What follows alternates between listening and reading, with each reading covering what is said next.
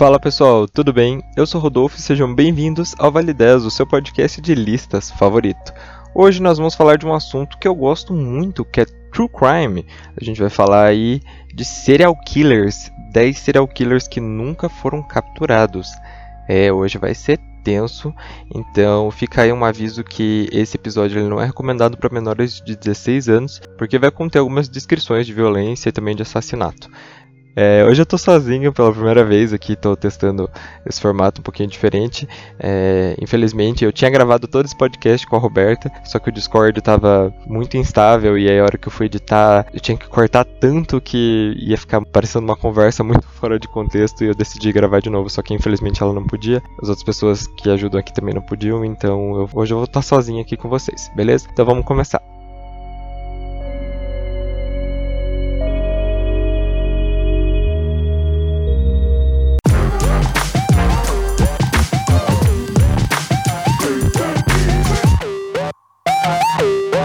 Décimo lugar, nós vamos falar dos assassinatos do alfabeto. Esses crimes do alfabeto, como eles são conhecidos, aconteceram entre 1971 e 1973 na cidade de Rochester, Nova York. Houveram três vítimas. Todas elas eram crianças entre 10 e 11 anos, do sexo feminino, que viviam em regiões pobres e violentas da cidade e vinham também de famílias católicas. Além disso, as três crianças elas não tinham amigos na escola, elas sofriam bullying e também praticavam artes marciais em clubes no colégio. Todas foram estupradas e mortas por estrangulamento manual ou com algum objeto. E onde entra a parte do alfabeto? Ela entra no modus operandi do assassino. Para você que não sabe, modus operandi é a forma como o assassino age, né? quais são os rituais dele, como ele escolhe as vítimas, que arma ele usa, se ele leva algum objeto. Isso tudo, as características dessas coisas é, são o modus operandi do serial killer. Então essas três crianças elas tinham o nome e o sobrenome iniciados com a mesma letra e seus corpos foram descartados em cidades que também iniciavam com a mesma letra. As vítimas elas foram a Carmen Colon, que ela foi encontrada em Churchville, a Wanda Wakowski, que foi encontrada em Webster, e a Michelle Maesa, encontrada em Macedon. Se a gente for levar em conta essas características das vítimas que eu falei para você, a gente percebe que esse serial killer ele, ele era muito macabro assim em tudo isso. Porque provavelmente para ele escolher né, crianças que tinham o nome e o sobrenome com a mesma letra, que sofriam bullying, que todas praticavam artes marciais e que não tinham amigos, você percebe que ele ficou analisando provavelmente essas crianças por muito tempo para poder chegar nessas vítimas perfeitas, né, entre aspas, para ele. E a investigação envolveu mais de 50 detetives, só que ninguém foi preso pelos assassinatos. Quatro pessoas são suspeitas no caso. É o Miguel Colon, que é o tio da Carmen. Pelo menos no caso da Carmen, ele era muito suspeito, não muito no caso das outras crianças. É, eu já vou explicar algumas diferenças que houveram entre, entre os, o caso da Carmen e o caso da Wanda e da Michelle. Só que como tinha essa essa coisa do nome e sobrenome da Carmen terem a mesma letra, ela foi encontrada numa cidade com a mesma letra, foi colocado tudo junto, né, no mesmo, na conta do mesmo serial killer. O segundo suspeito é o Dennis Termini, que era um bombeiro acusado de tentar sequestrar uma adolescente algumas semanas depois da morte da Michelle. É, o Kenneth Bianchi, que era um, ele era um serial killer, que ele foi acusado de matar 10 mulheres entre 77 e 78, com a ajuda de um parceiro. E por fim o Joseph Nasso, que ele foi preso em 2011 pela morte de quatro mulheres que também tinham o nome e sobrenome iniciados com a mesma letra, mas isso foi lá na Califórnia. E o interessante é que o Nasso, ele nasceu e cresceu em Rochester.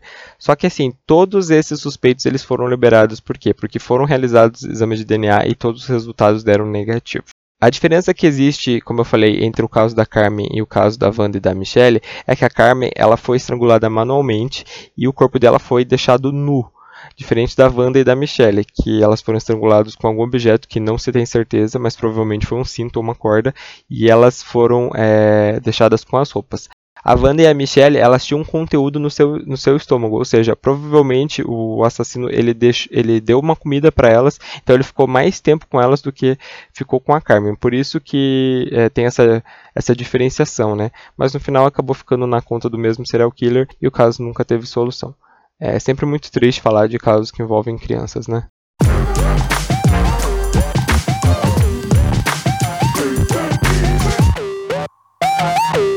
Em nono lugar, nós vamos falar do Charlie Chopoff, que pode ser traduzido como é, Charlie corta fora. E eu já vou explicar de onde que vem esse apelido.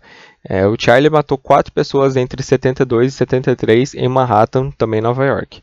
Todas as vítimas elas eram negras, elas foram mortas a facadas e tiveram seus membros genitais arrancados. E é daí que vem esse apelido macabro que ele recebeu. É, em 20 de abril de 72, um menino de 10 anos ele foi esfaqueado várias vezes, também teve seu pênis cortado, só que ele sobreviveu e ele foi capaz de descrever o agressor, que era um homem moreno, magro, que mancava enquanto dirigia. Ele tinha traído o garoto até um prédio que era um pouquinho isolado com a promessa de dar um dinheiro para ele e foi aí que ele cometeu os crimes. Com o passar das investigações, eles chegaram no nome de um homem, Erno Soto. Em 15 de maio de 74, ele foi preso por molestar um menino porto-riquenho e por isso que ele foi considerado um dos suspeitos. Só que se você for analisar, né, um menino porto-riquenho já difere um pouco das supostas vítimas do Charlie que eram negras, né? Supostas não, porque infelizmente elas faleceram. É, suposta vítima no caso que se fosse o Erno, né, a gente percebe que esse menino ele diferenciava um pouco, né, do, da escolha das vítimas é, do restante.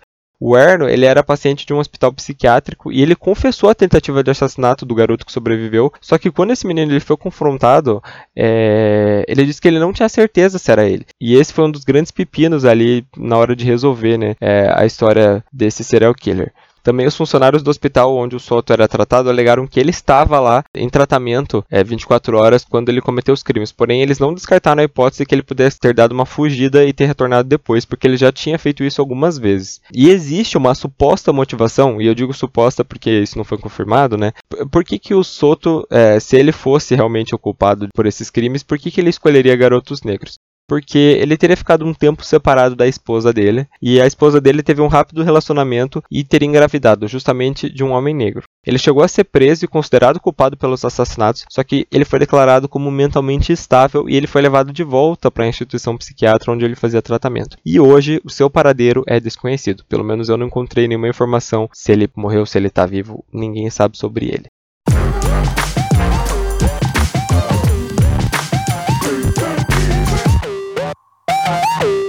Em oitavo lugar, nós vamos falar do maníaco do arco-íris, um caso brasileiro, gente. Em 2007, 13 pessoas foram mortas a tiros no Parque dos Paturis, na cidade de Carapicuíba, na Grande São Paulo. Todas as vítimas eram homens, gays e tinham entre 20 e 40 anos.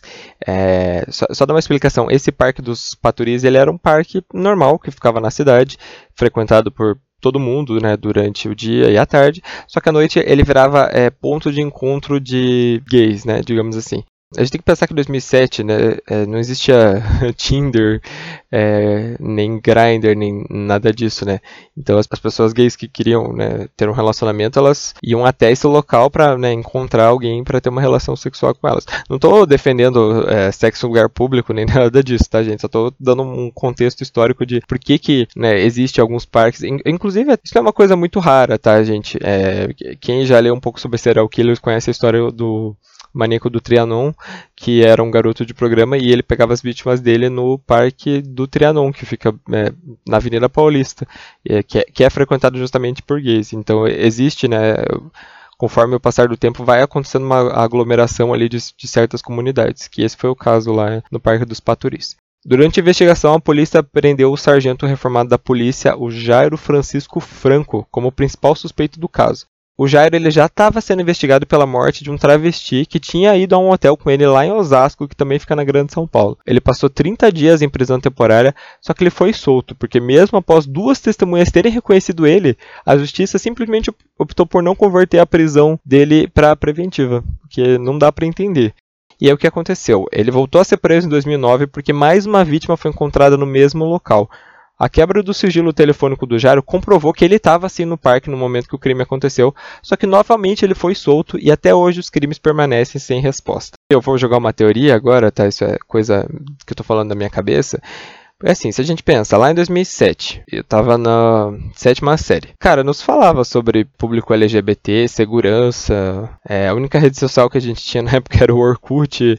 É, o YouTube era basicamente onde você jogava os vídeos que você gravava em casa, né, do seu cachorro, de tudo mais. Não, existiam os YouTubers famosos, né, falando aí do, do para o público LGBT como tem hoje. Então a gente não tinha acesso a essa grande informação.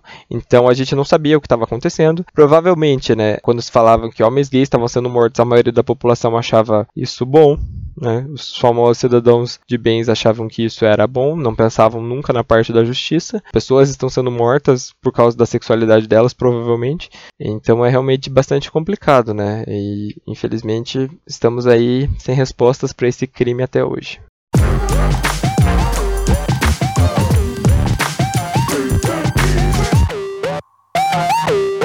Em sétimo lugar, nós vamos falar do assassino fantasma. Bom, o ano era 1946. É, existiam duas cidades, né, cidades gêmeas que ficavam na divisa entre o Texas e Arkansas. Né? As duas cidades chamavam Texarkana e foram onde quatro crimes brutais ocorreram em menos de três meses três ataques violentos a jovens que estavam estacionados em um local que era conhecido ali como Lover's Lane. Não tem exatamente uma tradução para isso em português, mas a gente vê isso muito nos filmes americanos, que é aquele local que às vezes é um morro, assim, ou um, um local bem mais afastado, onde os, os casais param os carros para namorar, digamos assim. E o quarto crime foi um ataque a um casal de meia idade em sua fazenda rural, só que dessa vez foi no lado do Arkansas, não do lado do Texas, né? O marido morreu, mas a esposa sobreviveu mesmo depois de levar dois tiros. Inclusive ela ficou com uma bala alojada embaixo da língua e conseguiu pedir ajuda. Essa mulher foi guerreira. O resultado desses ataques: três pessoas gravemente feridas e cinco mortes a tiros, todos de calibre 32.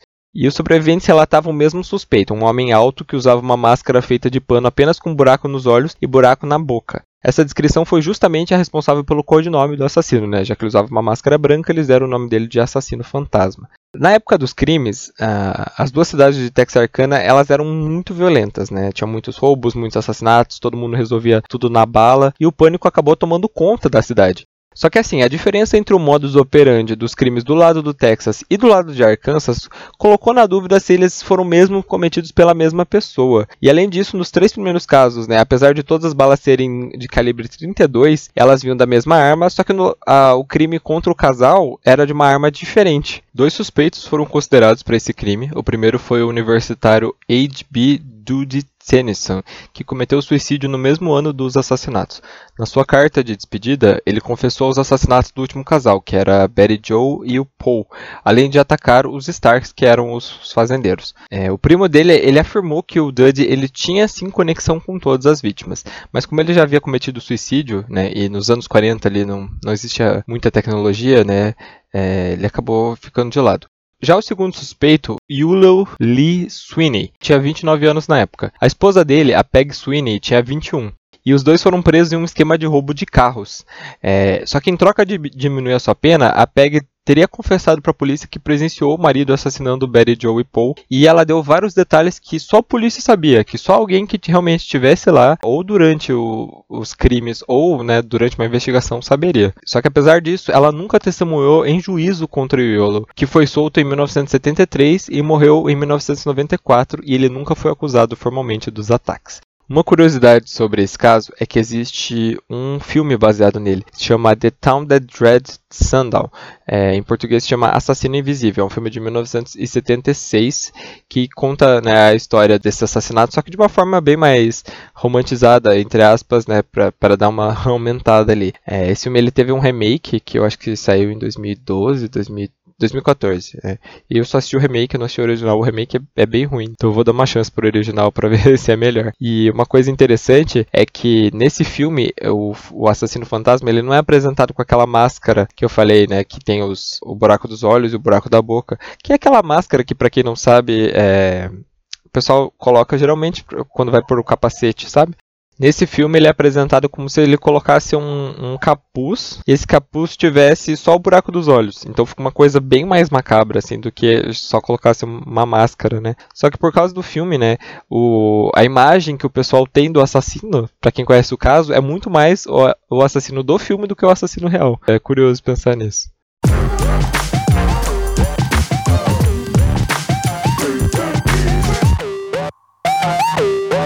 Em sexto lugar, nós vamos falar do colecionador de ossos de West Mesa. Em 2009, uma mulher estava passeando com seu cachorro na região de West Mesa, que fica na cidade de Albuquerque, no Novo México, quando ela encontrou um osso humano. Ela chamou a polícia, que foi até o local e começou a fazer uma série de escavações ali próximas para ver se encontrava algum corpo. É, e eles não acharam somente um, eles acharam 11 corpos enterrados em covas rasas. Os corpos pertenciam a mulheres de idades entre 15 e 32 anos, a maioria era hispânica e que estavam dadas como desaparecidas entre 2001 e 2005. Outro ponto em comum é que 10 dessas mulheres elas eram prostitutas e usuárias de drogas. Esse caso ele chocou os Estados Unidos, ele foi o primeiro e único caso de serial killer confirmado no estado do Novo México. Mesmo depois de contar com o apoio da tecnologia moderna e do FBI, a causa da morte de todas as mulheres foi dada como inconclusiva, é, nenhuma testemunha se apresentou e pouquíssima evidência foi encontrada ali próximo aos corpos. Então não se sabe se, foi, se elas foram mortas ali, se elas foram mortas em outro lugar e só desovadas ali, é, realmente nada foi encontrado. Em 2010, o detetive particular, o George Walker, ele começou a receber uma série de telefonemas e de e-mails enigmáticos de alguém que dizia ser o assassino, né? Queria falar por que, que ele fez isso, só que quando isso foi para a imprensa, as ligações pararam e eles não conseguiram fazer o rastreio, né, nem dos e-mails, nem das ligações. Mesmo assim, várias pessoas entraram e saíram da lista de suspeitos por um tempo, só que até hoje ninguém foi responsabilizado por esses assassinatos.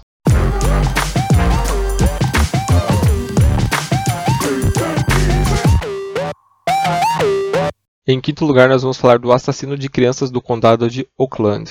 Entre 1976 e 1977, o condado de Oakland, que fica no estado do Michigan, ele estava em pânico, porque quatro crianças foram raptadas e assassinadas e seus corpos foram encontrados algum tempo depois. Durante o período que ficavam desaparecidas, essas crianças elas eram cuidadas, elas tinham as unhas cortadas e as roupas delas eram lavadas e passadas. Então essas características renderam o apelido de babá assassina para o serial killer. Só foi aparecer uma testemunha no último assassinato. Né? Dois indivíduos relataram ter visto o menino Timothy King, que tinha 11 anos, no estacionamento de uma farmácia com um homem de cabelos desgrenhados e que também usava costeletas na barba. O homem estava parado ao lado de um carro, um Gremlin azul, com listas brancas na, nas laterais. Polícia ela questionou todos os proprietários de Gremlin no condado de Oakland, mas não encontrou nada. É, e foi realizada toda uma força-tarefa para encontrar o assassino. E essa força-tarefa foi tão grande que ela, na época que os crimes aconteceram, nos anos 70, ela foi a maior força-tarefa da história dos Estados Unidos. Só que infelizmente ela não, não chegou a nenhuma conclusão. O caso ele foi reaberto anos depois, mas ele foi fechado novamente em 2013 por falta de provas.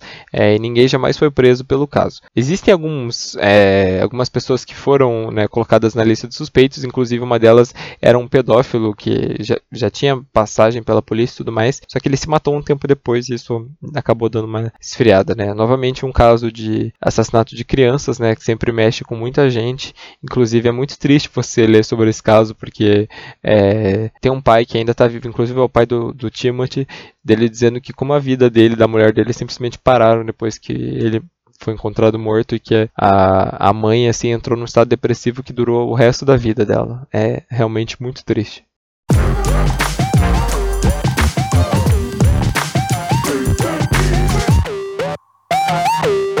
Em quarto lugar, nós vamos falar do assassino de Long Island. Em dezembro de 2010, é, um policial e seu cachorro que estavam num treinamento de rotina descobriram os restos de um corpo. Eles chamaram né, o, restante da polícia, que vasculhou a área, e descobriram mais três corpos. Né? Então isso deu o alerta ali que havia um possível serial killer né, desovando ali naquela área. As buscas continuaram e com o passar dos meses eles foram encontrando mais e mais corpos. O número total de vítimas é de 10, mas a polícia trabalha com pelo menos 16 assassinatos cometidos pela mesma pessoa. Todas as vítimas oficiais elas eram prostitutas do sexo feminino, declaradas como desaparecidos entre 1996 e 2010. Ou seja, esse serial killer ele ficou ativo por 14 anos e nunca foi dado nenhuma pista ali que ele estava agindo. Eles só foram né, descobrir realmente isso lá em 2010. Infelizmente, alguns corpos eles até permanecem indigentes até hoje e a causa da morte também é dada como desconhecida, apesar de se tratar é, como um possível estrangulamento. Parentes e amigos de duas das vítimas, elas receberam ligações misteriosas de um homem dizendo que sabia onde as vítimas estavam. Em outro momento, ele usa o telefone de uma das vítimas para ligar para a irmã dela e dar detalhes de como ele tinha estuprado e matado ela. É realmente muito pesado. Quatro pessoas entraram na lista de suspeitos, inclusive o chefe da polícia do condado, que foi acusado de obstruir as investigações do caso, mas todos foram descartados por falta de provas. Em 2003 foi lançado um livro sobre o caso e, e nesse ano saiu uma série, a série está disponível na Netflix, né, é, que mistura né, a parte ficcional com a, com a história verídica do assassino de Long Island, que infelizmente né, permanece totalmente desconhecido até hoje. É um caso bem recente, né, é o mais recente da nossa lista. Provavelmente esse serial killer ele deve estar vivo até hoje, né, porque o caso é bem recente. É, é realmente um, um grande mistério né, para a polícia. E como no caso do colecionador de ossos, novamente as vítimas são prostitutas. E por que será que ele escolhia né, é, elas como, como vítimas? Novamente aqui eu vou dar uma teoria tirada da minha cabeça, mas eu imagino que elas sejam, né, infelizmente, alvos fáceis, né? Muitas delas trabalham à noite, trabalham na rua, é, são muito marginalizadas né, pela, pela sociedade, então elas acabam realmente virando presas fáceis, digamos, para esses é, serial killers, infelizmente.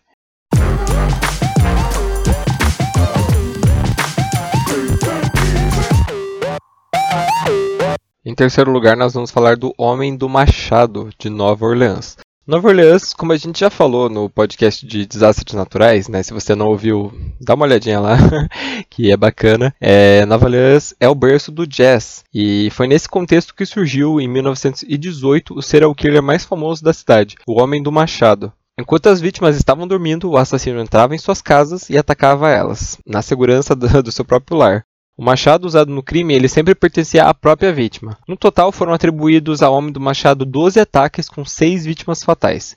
Cinco dias após um dos ataques, um jornal da cidade ele recebeu uma carta do suposto serial killer. Nela, o autor dos ataques ele diz que jamais seria pego e ele fez uma exigência muito peculiar. Ele exigia que todas as pessoas estivessem escutando jazz no dia 19 de março, porque ele era muito apreciador de jazz, segundo ele. E quem não cumprisse né, essa determinação estaria sim sujeito a levar uma machadada. E aparentemente todo mundo cumpriu porque ninguém morreu nesse dia. E aí vem as testemunhas e os sobreviventes do caso. E aí que entra uma parte mais confusa, né? Foram dadas descrições muito diferentes do, do assassino. A maioria diz que foi atacada por um homem negro, só que em pelo menos um dos casos foi dada a descrição de um homem branco. E no último caso, né, do, do casal que foi atacado, a, a mulher que sobreviveu, ela relata a presença de dois suspeitos no, local, no quarto deles, na noite do crime. E como existe muito essa divergência né, das descrições, a principal teoria a respeito do caso diz que nem todos os ataques foram cometidos pela mesma pessoa.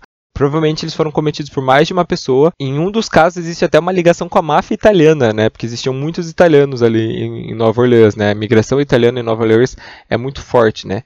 É, mas mesmo assim, infelizmente, esse caso nunca foi resolvido. E eu quero conversar um pouquinho sobre esse caso com vocês, porque eu acho que é interessante falar sobre um fenômeno que às vezes acontece, né, no caso de serial killers que é o fenômeno do copycat, que ele funciona mais ou menos assim. Um determinado crime acontece de um determinado jeito, né? Às vezes cometido por um serial killer, às vezes não. Isso vai para a mídia, fica famoso começam a acontecer crimes né, com o mesmo modus operandi, só que não necessariamente pelo mesmo serial killer, né? Que às vezes nem é o caso de serial killer, né? Às vezes são outros tipos de, de crimes, só que acaba acontecendo esse fenômeno do copycat. Então eles realmente acham que, no caso do Homem do Machado de Nova Orleans, ele foi um caso de copycat, né? Houve o primeiro ataque, o serial killer se aproveitou disso para atacar outras vítimas e outras pessoas acabaram se aproveitando disso para colocar na conta do serial killer.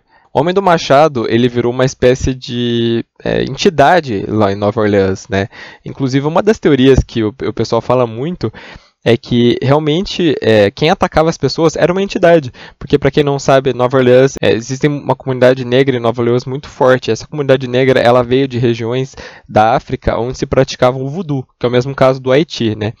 Porque, para quem não sabe, é, Nova Orleans fica no estado da Louisiana e esse estado ele era da, de controle da França antes de ser vendido para os Estados Unidos o Homem do Machado aparece em várias músicas, em vários filmes, em, vários, em várias mídias diferentes. Inclusive, ele tem uma participação na terceira temporada de American Horror Story, que se passa ali né, em Nova Orleans, e o Homem do Machado aparece como uma, uma entidade ali que vem para assombrar ali o, o, clã das bruxas. Né? Eu não sei se vocês gostam de American Horror Story, eu gosto bastante até, mas a terceira temporada não me desce. Eu acho muito malhação misturado com jovens bruxas, pra mim não rola.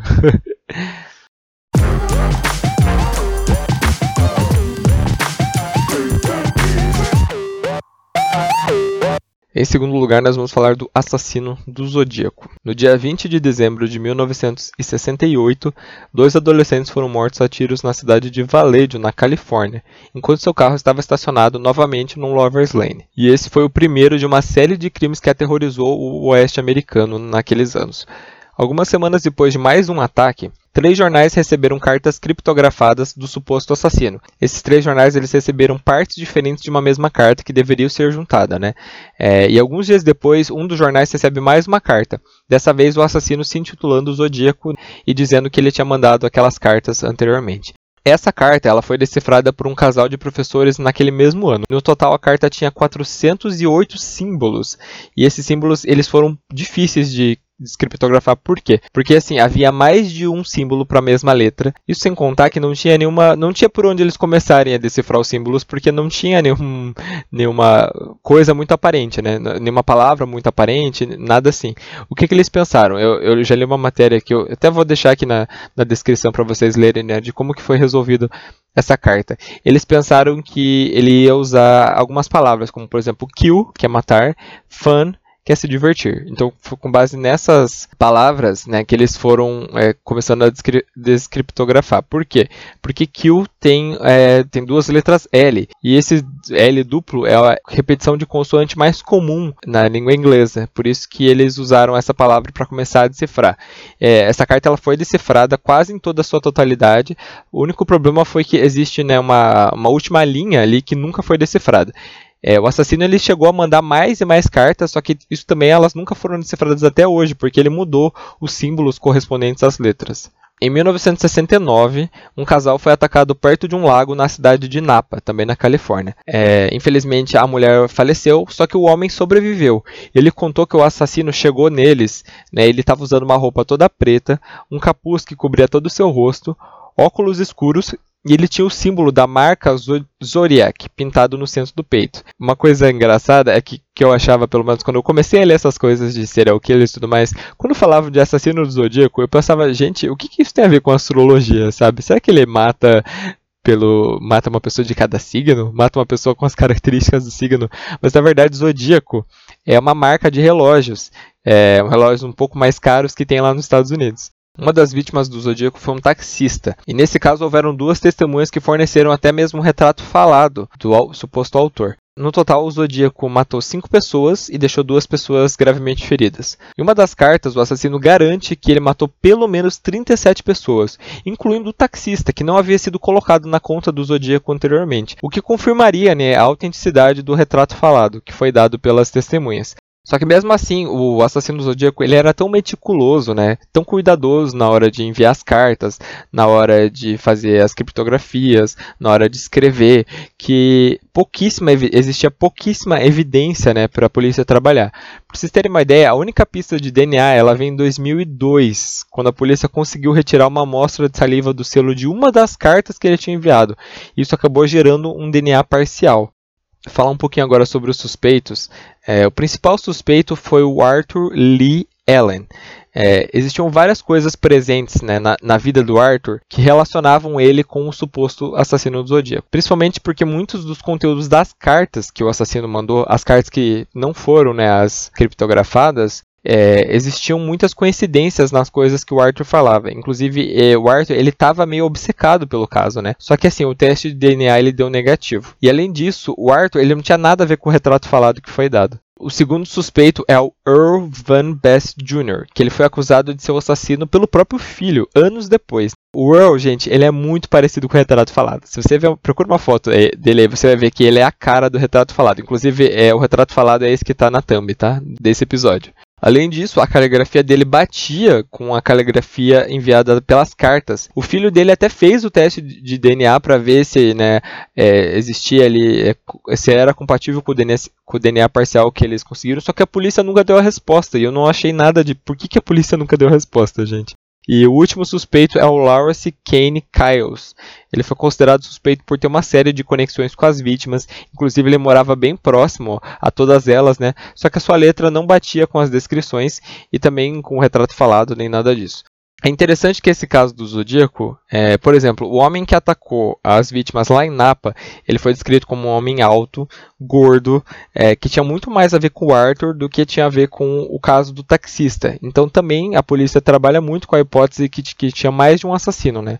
Existe um filme é, de 2007 que ele é dirigido pelo David Fincher e estrelado pelo Jake Gyllenhaal, que se chama Zodíaco. Ele conta toda a história do ponto de vista de um dos jornalistas que trabalhava em um dos jornais que recebeu uma das cartas e como esse jornalista ele ficou tentando ajudar né, as investigações. Inclusive a teoria que o Arthur é o assassino veio desse jornalista. Infelizmente o Arthur ele já faleceu, então é, não há qualquer perspectiva né, de que mesmo se ele for o, o assassino zodíaco dele pagar pelo que ele fez. Esse caso ele mexe muito com os Estados Unidos, é um realmente é um dedo na ferida deles. Foi um caso tão famoso, que foi tão divulgado, que aterrorizou tanto a Califórnia, mas que nunca foi resolvido.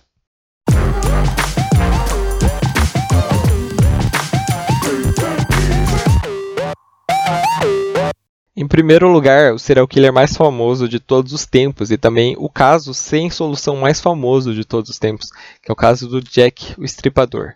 Ele aterrorizou o distrito de Whitechapel, lá em Londres, em 1888. Os crimes do Jack o Estripador eles aconteceram em, entre 31 de agosto e 9 de novembro, contando com cinco vítimas oficiais. Todas elas eram mulheres e novamente prostitutas. O Jack ele matava suas vítimas a facadas, né? Todas elas apresentavam severas mutilações, além de alguns órgãos removíveis. E as mortes elas foram ficando cada vez mais e mais cruéis, né?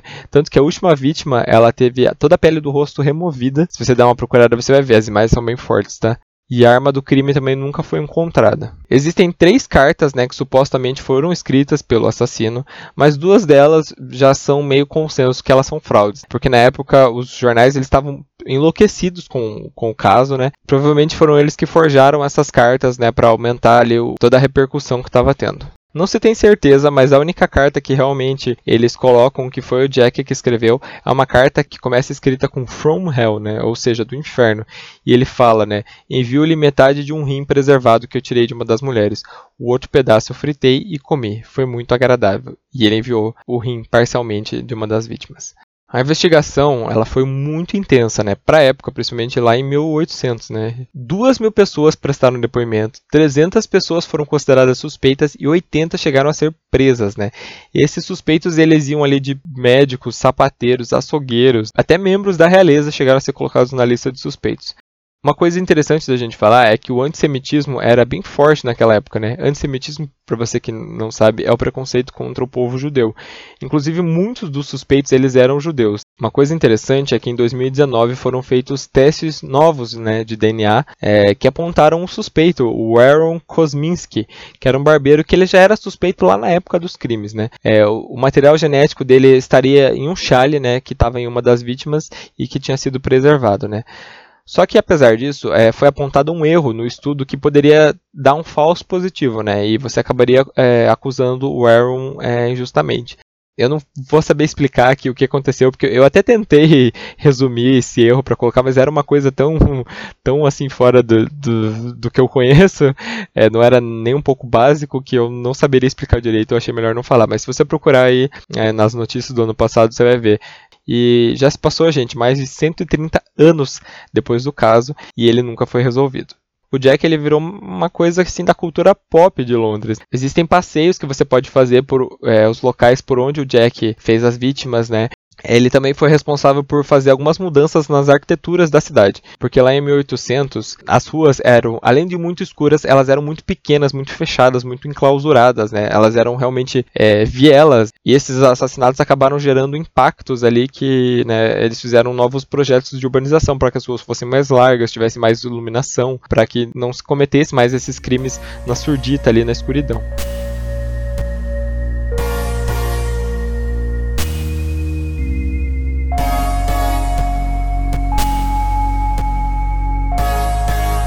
E é isso, pessoal. Espero que vocês tenham gostado do episódio de hoje, mesmo com só eu falando aqui, falando e falando. Né? hoje, infelizmente, não tinha ninguém para debater aqui comigo, mas é, espero que vocês tenham gostado, tá? Todas as fontes da pesquisa eu vou deixar aqui na descrição e eu vou pedir para vocês, né? Sigam as redes sociais do podcast, por favor, que lá eu sempre tô postando mais informações, né? De gravação e tudo mais. É, se vocês puderem apoiar a gente, né? No Apoia-se, é, com apenas 5 reais por mês, né? Com mínimo de 5 reais, vocês tão, vão estar tá ajudando muito a gente nesse projeto, vocês não têm ideia, gente. Sobre o canal do YouTube, é, eu vou resolver essa semana, eu prometo que eu vou resolver, prometo, prometo mesmo. É, eu comprei um computador novo, vou, agora vai dar certo, tá? eu prometo que agora vai dar certo, tá? E é isso, gente. Muito obrigado por terem ficado aqui comigo. Tchau.